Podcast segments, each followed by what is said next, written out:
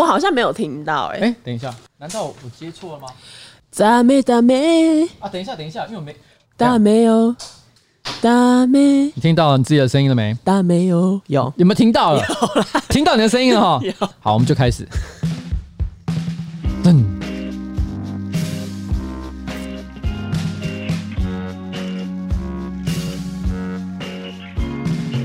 嘿，hey, 大家好，我是上班不要看的瓜吉，A.K.A 台北市议员邱威杰。今天呢是我们的什么？新资料夹四。新资料夹四。哎，我们前面其实都讲说什么？新资料夹 EP one、EP two，怎么突然之间到了三之后这边有 EP 了，直接是三呐、啊？因为我觉得既然是新资料夹，后面就要有挂号数字。我后来有发现，你上传的时候发现你都不是写 EP one、EP two，你从第三集开始变成是一个挂号。对，那个是一个什么样的情况？就是好像是你如果要开一个新资料夹，又再开一个新资料夹，不断开的时候就变成一二三四五六七，系统帮你自动预设了很多数字的解这个这个号码。没有错。好低成本的感觉哦，低科技，这样大家在茫茫你的节目海中才可以一眼辨认是新资料夹啊！原来如此，因为老实说，我我都一直有点担心，因为新资料夹真的是一个乱取的名字。到目前为止，其实我们这个新的资料夹呢，我自己的观察是在 Apple 的 Podcast 还有在这个 Spotify 上，通常这个单集都可以冲到前五名，但大概到前五名差不多就停了，没有办法在第四、第三名。我觉得很可能就是因为新资料夹这个名字太烂，那要改吗？不要，我们要维持我们的本色。改了没面子，对，改了没面子，好不好？谁能够这样子？但是我，哎、欸，等一下，我们今天是录多少？四四，嗯，我们是不是来到魔术数字？你知道我说的魔术师是什么吗？视网膜数字，yes! 我们突破视网膜障碍。OK，我们已经超越这个视网膜之前所立下的一个里程碑。那我们之后呢，可以算是一个正常发育的一个 Podcast 节目了。真的是非常感谢大家过去这段时间的支持，谢谢大家。那呃，我上个礼拜其实有承诺过，我这礼拜会公布我的体重，你行吗？我行。我跟你讲，上个礼拜我说我已经突破六十六大关，嗯，经过一个礼拜的励精图治。各位观众，六十五公斤，啊，这一公斤的范围，我直接下降了一公斤，好不好？下个礼拜我直接六四哦。中国的听众注意啦，哦，好吧？好，OK，好，那你呢？你要不要公布一下？我，我怎样？你的体重啊？我体重好像又又有降回来啊？真的吗？因为我严重怀疑那个只是月经要来之前会变重。谁在乎你这件事情啊？这是无用资讯。但但是我也提供一个无用资讯给大家。今天上班不要看，在拍片的时候，以前呢，其实彩玲常常也会不小心就出现在这镜头当中，但她从来都不会有任何计较。但我今天不知道为什么她突然之间开始戴起了口罩，我就问她说：“彩玲。”你是怎样感冒吗？生病还是哪里不舒服？我作为老板当然要关心一下自己的这个部署，但他马上就说：“因为我觉得我今天状况有点不太好，所以我要戴口罩，然后避免上镜头的时候给大家看到不好的样子。”我心想：“天哪，你开始有偶包了！” 等下，你你知道是哪部分不好吗？我不知道哪里。其 实我今天下午你们要拍片的时候，嗯，我发现我刘海有点油，然后我就想说：“不行不行，赶快口罩戴起来。”你是不是又没有洗头了？没有，我跟你说，我们真的每天都洗头。而且我早上出门前还会再洗一次刘海，My God，他就是一直疯狂出游，像没有明天一样的一直在出游。来，不管是什么海伦仙度丝啊，还是任何一个洗发精品牌，欢迎来找我们做业配。我们的彩玲小姐一直有头皮出油的一个困扰，真的很困扰，对，真的很困扰。如果你们能够来夜配的话，哦，我们绝对是百分之百欢迎，而且愿意提供自己的亲身体验，然后作为产品的背书，好不好？而且我跟你说，上一次拍夸张新闻，不是有一集头特别油？没错，嗯、拍那一集之前的不到一个小时内，我还跑去我们公司的厕所，嗯、然后用了花擦洗发精洗了刘海。花擦是什么？擦王。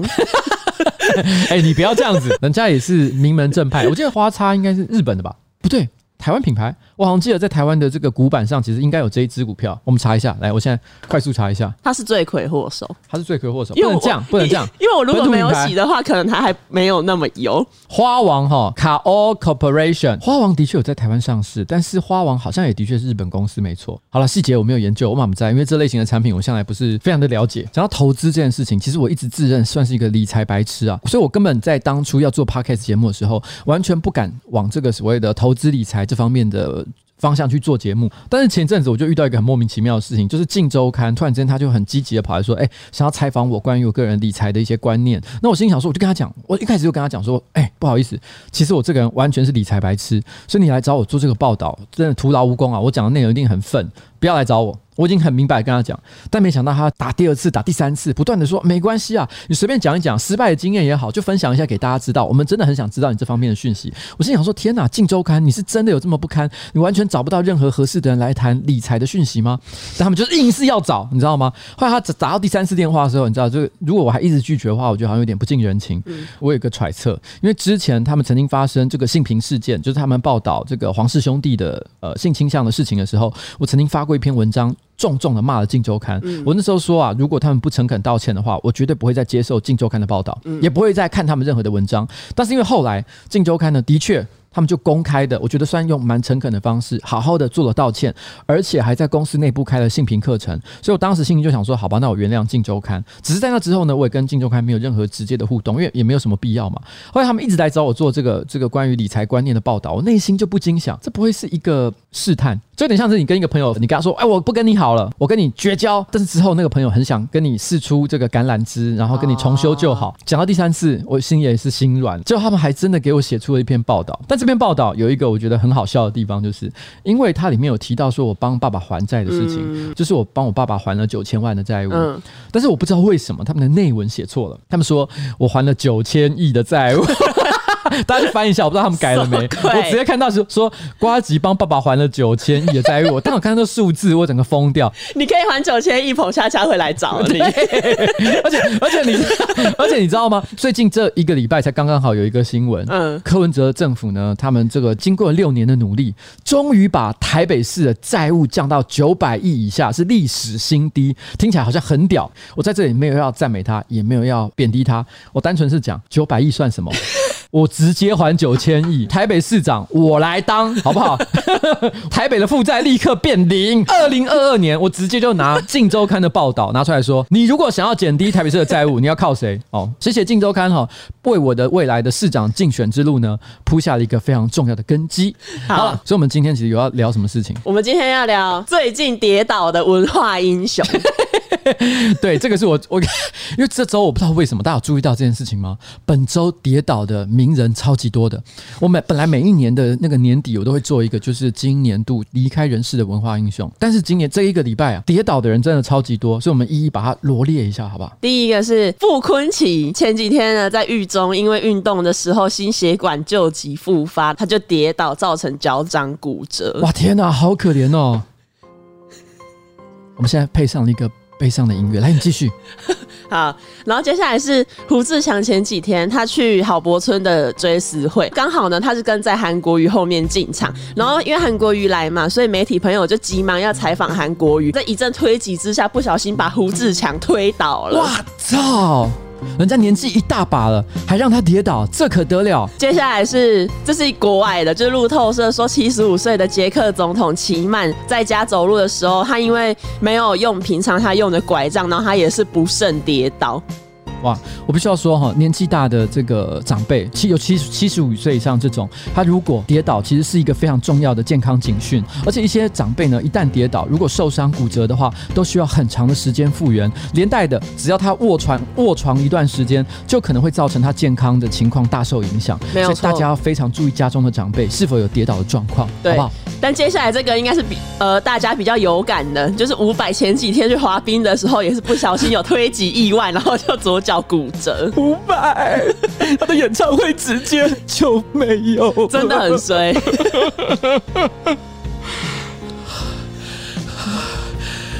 你很放感情，没有？我跟你讲，跌倒真的是一件很悲伤的事情。我现在真的在沉浸在这个音乐跟悲伤的气氛当中。啊，真的好多人。在过去这一个礼拜里面，遭遇了跌倒的意外，跌倒真的是一件很不好的事情，请大家一定要注意自己的健康。你知道，当我知道很多人都期待伍佰的演唱会非常长一段时间了，我也是，但我没有买票，我单纯是嘴巴讲讲，然后 没有，可是我也很喜欢伍佰，大家都知道我自己的直播上放过很多伍佰的音乐嘛。你觉得伍佰音乐怎么样？我两个姐姐都大我大概十岁左右，然后他们在我小时候的时候就很喜欢听伍佰，然后那时候还是录音带的时期。嗯、但那我那时候就跟着他们听，我就觉得哪里好听，就是我就觉得很无聊啊。啊靠北哦，我就想说，蔡依林、罗志祥都比伍佰好听。但我现在，我现在想像天能一样回到过去揍我自己。有人说伍佰的音乐要有一些。你有一些资历了之后听才好听，所以我现在长大之后就有觉得伍佰蛮好听的。我我要我要先确认一下，你是不是假粉？那那你说一两首你觉得他很好听的歌来听听。坚强的理由。哎呦，好，我跟各位说一下，彩玲呢说她经历了一段年纪，你现在应该是差不多 二十五六岁嘛，对不对？对。你知道我听这个伍佰从几岁开始吗？十七岁，我念高中的时候，我就到他驻唱的。pub 里面听他的现场 live 演出，那个时候还没有很多人认识他，在台北市许多的文青开始在私底下奔相走告啊，就是说，哎，你知道有一个我觉得好酷的一个歌手，你一定要去听他的演唱。那时候觉得哇，好酷哦，哎，那这样很爽哎、你就是在他红之前就已经听超多，对。所以你知道，我就就是你，如果今天喜欢一个偶像、一个明星，我觉得那种作为一个粉丝、作为一个观众、你听众哦，我觉得大家最爽的一件事情，就当大家都不认识的时候，我就已经知道这个人，那个感觉是最赞的。嗯，就好像你崇拜偶像，我觉得有应该有蛮多人这样吧，就在他还不是天王巨星以前，就开始粉一个低调小偶像，大家也会觉得自己眼光独特。哎，我最近有刚好有一个这个感觉，就是《天能》的女主角，你应该还没看过吧？我还没看，就是她就是叫伊丽莎白戴比基，然后她其实很久以前跟李奥纳多一起演过。大亨小传，可是她是第二女主角。哦嗯、然后那时候她完全没有很有名，这几年她也还是没有变得很有名，一直一直到最近。可是我以前第一次看到她的时候，我就觉得她超级漂亮。所以你也是说，你很早的时间就粉了一个大家没有在粉的对象？对，OK，好了，那我想问一下彩玲，你也自己曾经有过就很惨痛的跌倒事件吗？有一个很糗，我高中的时候，因为我要跟朋友一起在寿山动物园前面跳舞，嗯、所以我就会边洗澡的时候边练舞。因为你知道，有时候自己洗澡的时候，有些人不是会在那边唱歌啊，然后或者是对着镜子演戏，就会觉得自己是明星，而且那是只有你自己的时候。嗯、然后我就对着镜子在练舞的时候，然后我就差点滑倒。当下虽然没有人看到，但我觉得自己很丢脸，就是哪个白痴在浴室湿哒哒的地板上练舞。好好笑！你家浴室是很大吗？就也没有，但是就是够我在那边动一些肢体。欸，等一下，我知道你刚刚那个情况也叫做大猪大姨。你是不是打猪大姨？对，我自作主张。欸，可是你就说你在浴室里面，所以你说你在洗澡，洗到一半的时候吗？对啊。所以你是裸体？对啊，哦，好好笑哦。就是你知道，如果我真的出事情，然后有人来救我，就会是一个很丢脸的状况。就是如果你真真的，譬如说跌倒，然后后脑勺着地，整个一片血，然后血染在湿漉漉的浴室里面，爸妈隔离阵说：“哎，这小孩怎么都 在里面很久都没有出任何声音？”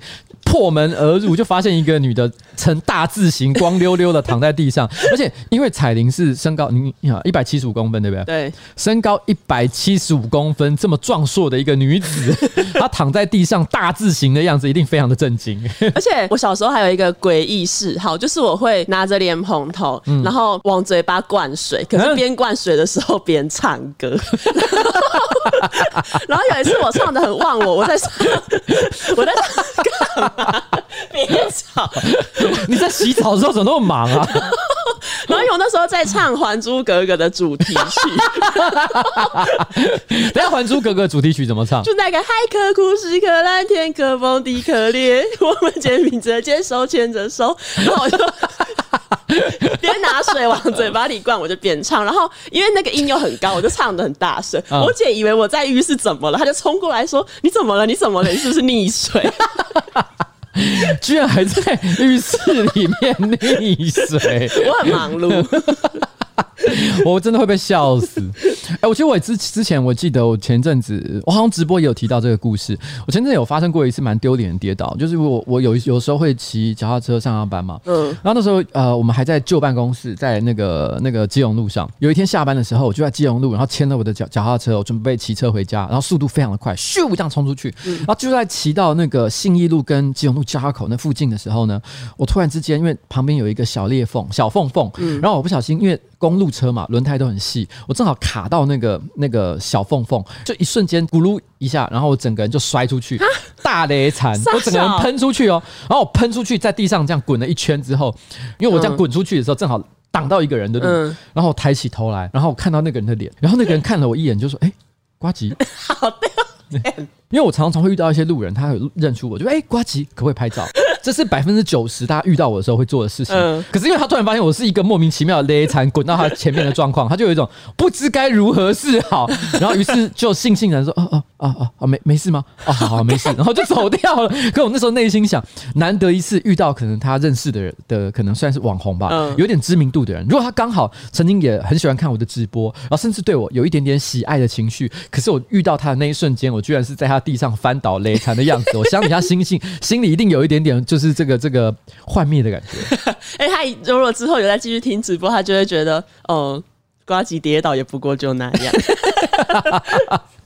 好了，哎、欸，这个话题就这样了吗？今天在搜寻五百的时候，我看到另外一个新闻，就是好像两个多礼拜前吧，在大甲区，就是有一个妇人，她被抢了手提包，然后因为那个嫌犯他姓吴，而且他外形黝黑，然后绰号叫五百，然后这个新闻标题就说“黑板五百从后方突袭机车女”，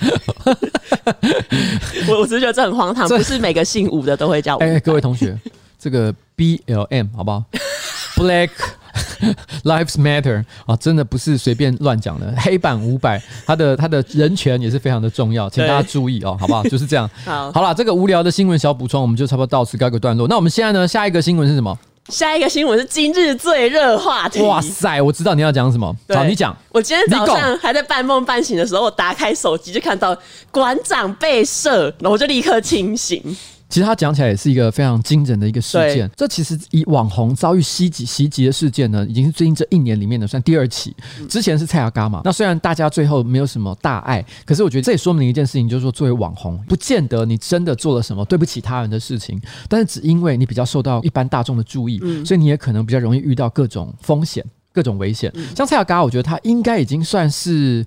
不太会口出恶言，然后呢，做事也都比较中规中矩类型的网红，但是他也可能会被别人看不顺眼，那、嗯、直接去攻击他，那更不要提哦，因为他只是被球棒袭击而已。那馆长完全不一样哎，他直接被开了三枪，可怕。那这件事情其实大家是真的蛮震惊的。我老婆今天早上看到这新闻，她就马上跟我讲一件事，说：所以你还要在那边乱讲一些五四三吗？你看看人家，你看看人家，我那时候我那时候也是再三跟他保证说，我还好啦。我虽然偶尔会讲一些比较唧唧歪歪的东西，嗯、但是我一直都踩一个相对来讲我觉得比较温和的路线。嗯、我很少会很主动或很激动的去骂嘛，干你啊，鸡巴你们怎么样？没有没有，我不会，我没有在这样。但是我跟你说，大家真的很担心你，因为今天我就来，然后我就跟东叶讨论，然后东叶就说：“哎、欸，老板是不是也要注意一下？”然后小四来，小四就说：“哎、欸，你们看到那个新闻吗？啊，这样老板是不是也会被射杀？” 每个人都在讨论你，我是真的觉得。我还好啦，因为举个例子来讲好了，这讲起来好像有一点点是在说自己无能，但是实际上来说，你看哦，当大家在那边讲说，呃，我们为了要那个反罢韩，然后所以我们要罢免谁谁谁谁谁，你你觉得我在名单上吗？其实我曾经也被提出来讲过，嗯，但是呢，支持的人实在太少，所以马上焦点就转移到其他人身上，比如说黄杰啊、王浩宇啊之类的，啊，没有人在讲我，你知道吗？那的、嗯、其实也的确啦，说真的，我觉得自认我在骂韩国瑜这件事情上来讲，我算火力非常非常的小，我没有很常讲这些事情，因为我也不爱讲。我如果真的会骂一个人。是因为我真的发现他有做了什么，我真的无法忍受，而且其他人不能理解的事情。嗯，像韩国瑜已经很多人骂他骂到一个爆炸了，我何苦再把他抓出来编呢？我觉得没有需要，而且他也是韩呃。我刚才讲说他是韩国市的市长，但不是，他是高雄市的市长，不是台北市的市长。所以我觉得站在一个台北市议员的立场，我也不应该给大家一种感觉，就是我把上班时间或者个人全部的精力都放在修理韩国瑜上，这样不合理吧？我真的骂人骂很凶的，大概就是在同促党那个时候的事情啊。统促党是真的有点恐怖啊，因为他们是黑道组织。对对对对对，真的真的。但是我觉得他们苏拉也是蛮多的，所以哎哎哎，小心！等一下等一下等一下，我突然想到一件事情啊。什么？我刚才在讲说我没有得罪什么人，但是我们最近这一个礼拜才得罪了一个人，朱雪章，朱雪璋里长。当你一不注意的时候，他就从后面偷偷偷袭你，去剁你的脚筋，攻击你的肛门。那朱雪章，我最近是真的可能有点惹到他的生气了。不过我也希望朱雪章里长，你真的要搞清楚一件事情，就是你现在是戴罪之身啊，已经被通气当中哦，不要那么的短猪大意，然后乖乖待在家里哦，好不好？然后呢，最好是能够主动去这个自首啦。哎，我们怎么突然之间越扯越远？其实我们是要回过头来讲馆长这件事情吗？对，馆长这个人就是我今天在跟办公室的同事，就是小事还有东野讨论嘛，然后我就突然想到一个问题，就是因为他不是手啊脚总共中了三三枪啊中哎，我我今天有。我有看到一个地狱梗笑话。好，其实那地狱梗笑话，我觉得本来一开始我觉得他讲的有点烂，所以我稍微修改一下。就是如果今天馆长到原住民的风味餐厅去吃野味，那他会吃什么？罗小云 不是，他会吃三枪三 什么？他会吃三枪哦，好，直接吃三枪，对，直接吃三枪这样子。好，这这个很烂，这很烂。但你继续讲。好，然后我我就突然想到一个问题，就是因为馆长不是几乎全身刺青吗？对，是。那他如果中了三枪，那些子弹在他的身上留下了疤痕，那他有需要去把他毁损的刺青补一补吗？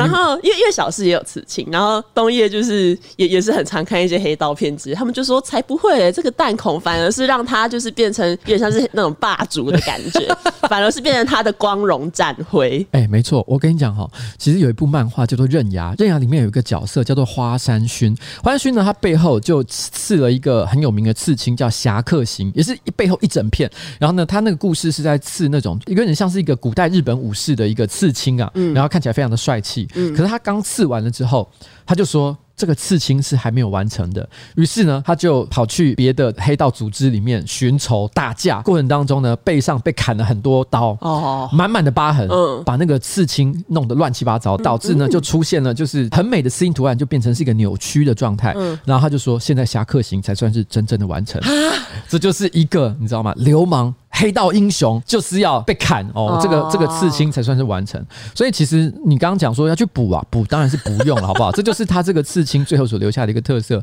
不过讲这个东西是个趣味的内容了，但是实质上来说，我觉得今天不管他是一个什么样的人物，那只要是像这样遇到像这样不公不义的这种攻击，我觉得今天不管是在任何的情况之下，任何人都不应该觉得他有权利可以用私刑的方式去对待另外一个人。不管你觉得你自己受受到多大的委屈，这个是不 OK 的一件事情。而今天馆长受到这样的待遇，我觉得所有的人都要谴责这一个。呃，攻击者，我觉得这样才是对的。很多馆长说的话呢，其实我未必认同。嗯，因为尤其是我觉得馆长呢，他其实并不算是一个对政治有过很多透彻研究的一个人，但是他很常会对一些社会议题发表他的观点。那我觉得他在发表这些观点的时候，有时候我都觉得他的想法稍微的就是简单，甚至可以说直接讲的话就是肤浅。嗯，但是你可以从他言谈的过程当中，知道这个人其实蛮有正义感的。对，所以我虽然知道说他的一些想法，他对很多事情的解读，也许。不是那么的精辟，但是我相信他是一个好人。嗯，他也是站在一个很有正义感的立场去发出他个人认为对的一句话。就算他讲错什么话，我也很舍不得批评他。这个事情呢，我也不想评论太多。我们觉得就是静待司法调查，让大家知道最后真相到底是如何就好了。那那我要分享一个无用知识，就是因为馆长不是被枪击，然后吴宗宪就是还在那边发照片说，哦，他现在在花莲，所以他不是凶手。所以，我们现在可以知道吴宗宪不是凶手，这关我屁事。我觉得吴宗宪这个这个发言，我个人是觉得蛮不好的啦，因为这很明显是一种挑衅的行为。因为很多人都知道吴宗宪呢，过去跟馆长之间很多言辞的交锋，彼此互相看不顺眼。那在这个时间点，其实也没有人去怀疑到吴宗宪，但他特地要跳出来说：“呃，不是我干的哦，我其实人在那个什么，我这人在花莲哦，我还有这个不在场证明哦。”这这其实我觉得不管是什么样的人，看起来都不会觉得太舒服。所以我觉得他这是一个不太有气度的一个行为。嗯，对啊。这个问题就好像我也有一些看不顺眼的人，我如果他做错事的时候，其实我就会直接批评他。哦。但是当他呢被大家骂的时候，我不会跟着一起打落水狗。我觉得这是一样的道理。嗯。这问题就好像其实最近有有一个我不是很喜欢的人，大家要罢免罢免他嘛。嗯。很多人都会传讯息来说：“哎，你要不要支持一下这个罢免活动？”我从来不回应，原因是什么？我干嘛做这件事情？那是他的问题，他要面对的困难跟挑战，我何必在这个时候呢跟着大家一起起哄？我又没有觉得罢免他是一个觉得非常有意义的一件事情，没有，因为我批评他是因为我真的觉得他有做不对的事情。但是呢，这跟我有没有要罢免他是没有关系的。罢免他又我又不是那个选区的人，我干嘛要去支持他罢免这件事情？我干嘛那么多事？不过我觉得哈，昨天的直播的时候，其实我有提到说，我觉得今天应该趁这个 podcast 好好聊一下时代力量这件事情。虽然我我说要把这个当成是今天一个题目的时候，彩玲就立刻讲一件事：哎，有人在乎时代力量吗？我比较在乎退党的人之后会不会开始有腹肌。这梗有点硬，有点深。我觉得不是每个人都知道，原因是因为林长佐，因为他退党之后，他不是曾经在一场演唱会里面，然后露出了他个人的腹肌，哇，身材非常的精壮，都已经四十几岁了，还能练成这样，非常的好。但这还没有结束。后来呢，因为跟着黄玉芬还有这个林颖梦也跟着退党嘛，嗯嗯、退党的时候，然后有一天他跟林颖梦一起吃饭，然后吃完饭之后，他就发了一篇私人的文章，他就写说，不知道为什么所有人只要离开时代力量，身材都会变好。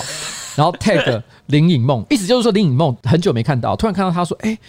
退党之后，你怎么神清气爽，然后人也变得美了，然后身材也变得更好了，然后给他很多的鼓励。那那个时候心里就想说，哇，这是三小意思。然后哦，对，我想起来，今天还有另外一张照片，对不对？是黄杰，黄杰在健身。对，黄杰在健身，因为黄杰这几天他也退党，退党之后他就拍了一张他在健身房用用力的照片，而且他是应该是在做一些就是深蹲、硬举之类的动作，然后把什么东西抬起来，可能那一瞬间他的表情微狰狞，因为他正在出力，所以后来。有人因此就转贴那张照片，写说杰哥不要。我们看那张照片，心里想说：干，连黄杰都要有腹肌了吗？但我觉得这些，因为现在退党的人突然间多了好多。你看刚刚讲到林以梦、黄玉芬，然后黄杰，然后还有像之前的林场佐哦，还有曾文学，哇，真的这一票全部的人加起来，我觉得直接可以成立一个退服会，或者是 或者是时代力量受害者协会，还是什么之类的，就受害者联盟。对，受害者联盟哦，直接甚至组一个新党好了。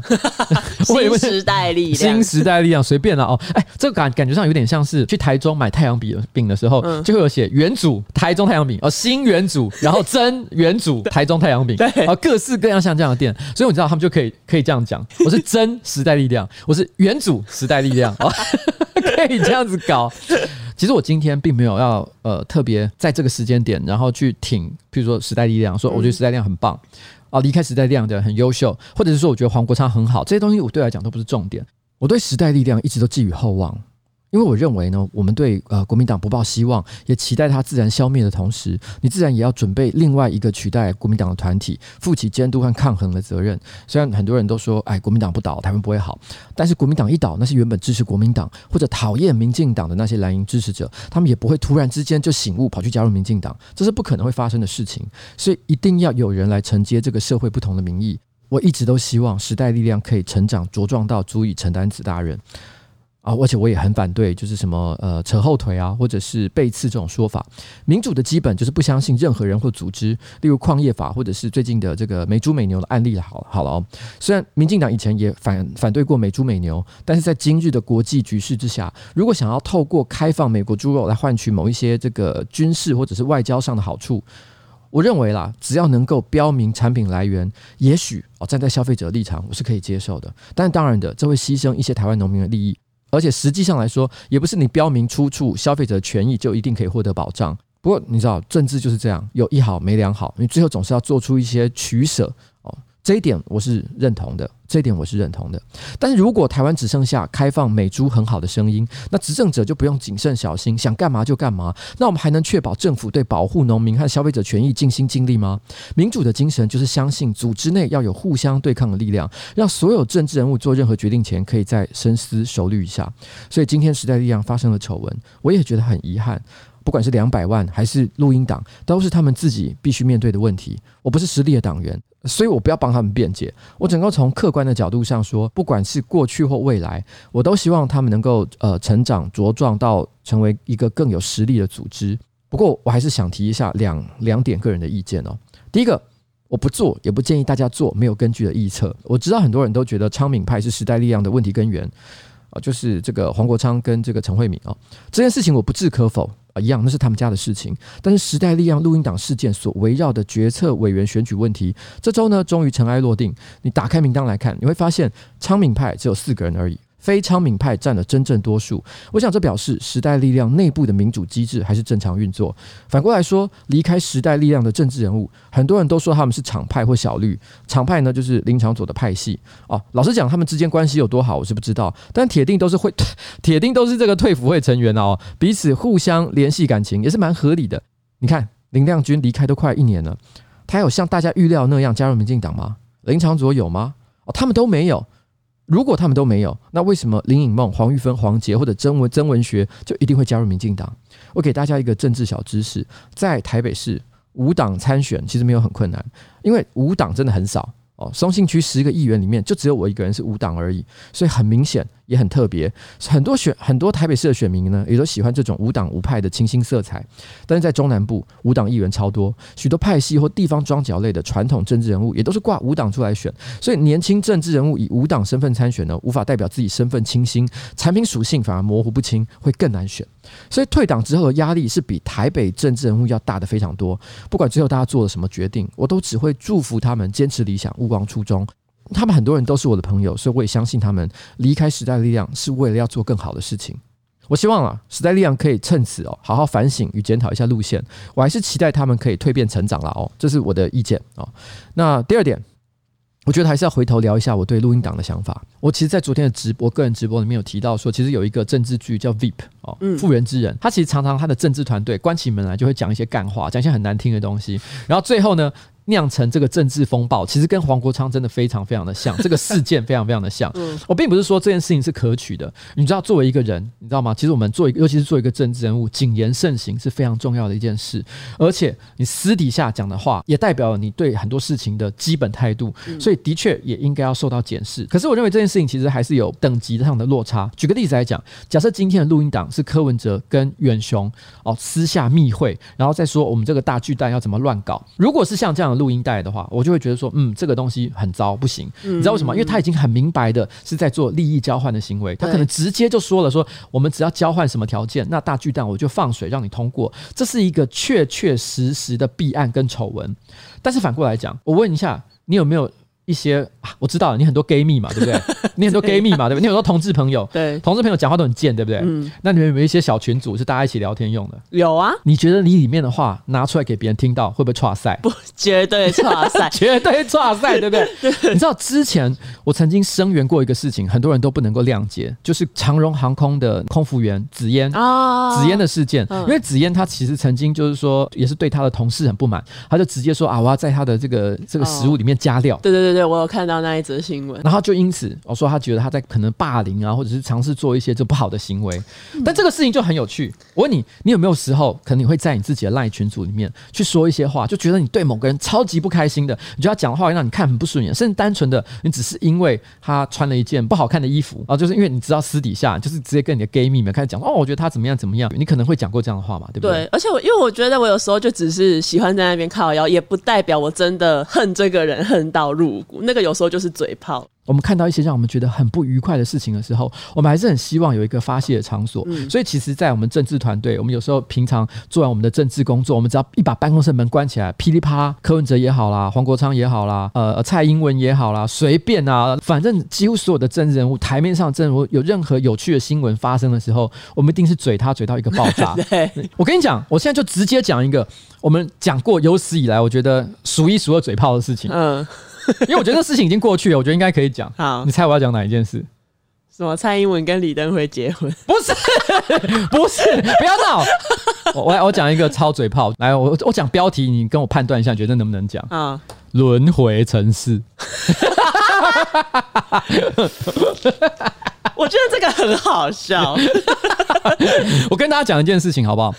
许坤元过世的时候，很多人都骂他什么黑道议长什么之类的，然后把他往死里打。但是我那时候就有讲，我没有打算要骂他啊，因为我觉得这个人是作为一个政治人物，他也是个很复杂的人，他有很坏很坏的一面。譬如说，我直接听过他暴力攻击其他的议员的事情，就是真的使用暴力哦，他真的就像黑道一样，不开玩笑，所以他真的是一个坏人。嗯，但是他也做过一些事情，其实是让某些人可能会觉得，哎，这个人其实挺不错的。所以你可以看到，不管是民进党也好，国民党也好，其实对许坤元呢，在高雄其实是有一定程度的敬重的。嗯，所以我就说，作为一个人，我不想轻易的，就是他死了之后，我就骂说，就是呃，高雄政治他搞烂的什么之类。我觉得这个是一个，不是说我觉得这样说不好，而是说我觉得这样说太简单了，太简化这个人物。所以我没有对他公开批评过。可是我们私下嘴过他一件很可怕的事情，就是他许坤元过世的那一个礼拜，因为这事情实在太震惊了，因为正好发生在罢免韩国瑜投票的那一天嘛。后来隔了几天，吴东业，吴东业的时候，因为他是高雄人，他去高雄，然后把票投给他爸爸啊，不是不是，我说错了，他去他回高雄，然后呃投了那个罢韩票之后，他就回台北来上班。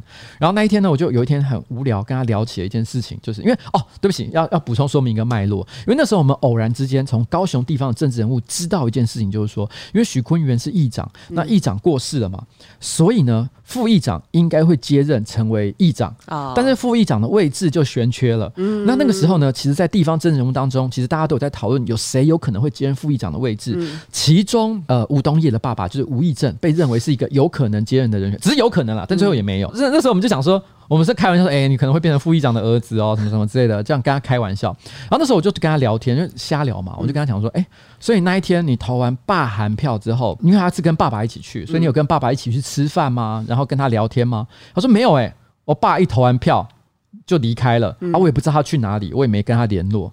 然后我就说，哇塞，我就说。你爸有机会可以因为许坤元的过世接任副议长，对，而他投完罢韩票，也就是在许坤元议长出事的那段时间里面，他消失，消失没有不在场证明，你根本不知道你爸去哪里。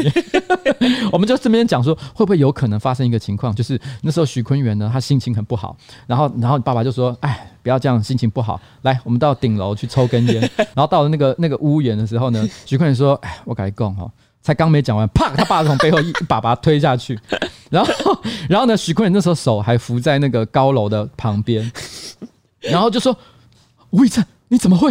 然后这时候爸他爸爸慢慢的把那个烟拿下来，用力碾在他的那个手指上，然后讲出了一段话。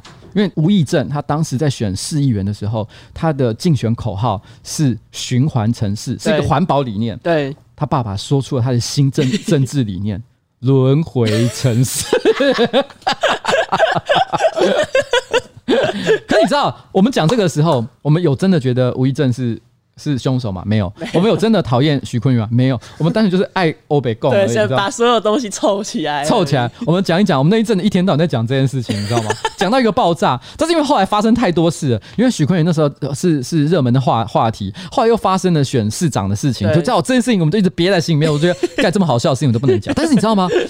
这就是，可是我觉得这是一个真实人的日日常。如果当时有人把我那个段话录音，就在那个时候截出来拿出来放话，哦、直接你知道吗？真的，我们也我们直接轮回 直接被轮回，而且进入什么畜生道。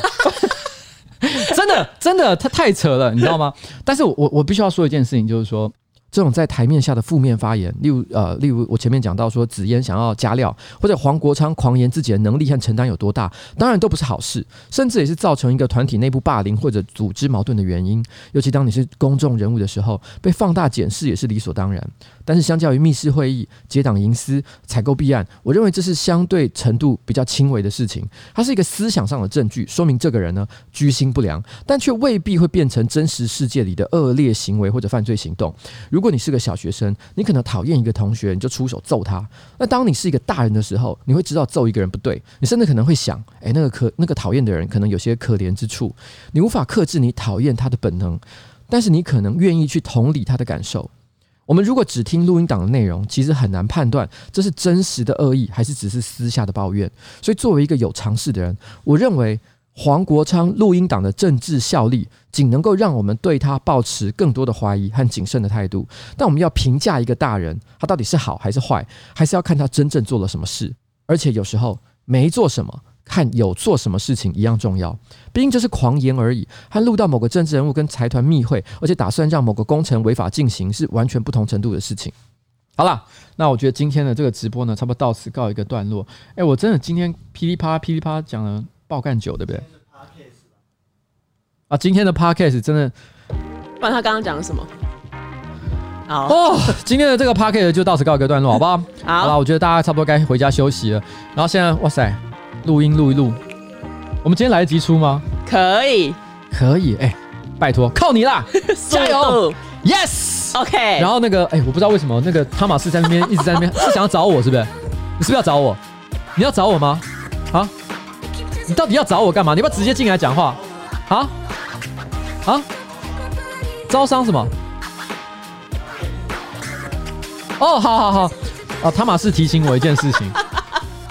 他就说呢。他说记得在今天的 Podcast 的结尾呢，记得提醒，如果你啊、呃，如果你有任何的这个业务或者是产品需要更强大的推广力道的话，欢迎哦、寄信到我们的这个上班不要看，或者是我个人的联络信箱里面，这个在我们的粉砖上都可以找得到。那我们接下来的我们的 Podcast 呢，都会开放。就是各种业配的可能性，那价格呢？请直接在信上好好的私聊哦。这个是我们啊、希望这个各位厂商、各位大大、各位干爹干妈哦，不吝赐教好吗？那这个这个，谢谢大家，谢谢大家。那可以让我们日渐的茁壮成长，做出越来越好的节目，拜托了各位。彩铃，你为什么又在跳舞？没有人看得到。但就是听他音乐就是要跳舞，就跟我在浴室跳舞一样。彩玲，你为什么突然之间拿起莲蓬头对着嘴巴一直灌？你为什么要做这件事情？你是不是要唱什么歌？你要唱什么歌？你赶快唱。没有没有啊，唱歌。不是，你赶快唱。唱什么？你刚唱的那首歌。开可枯石，可来天可否地可裂。好了，OK OK，节目到此告一个段落哈，谢谢大家，拜拜，拜拜。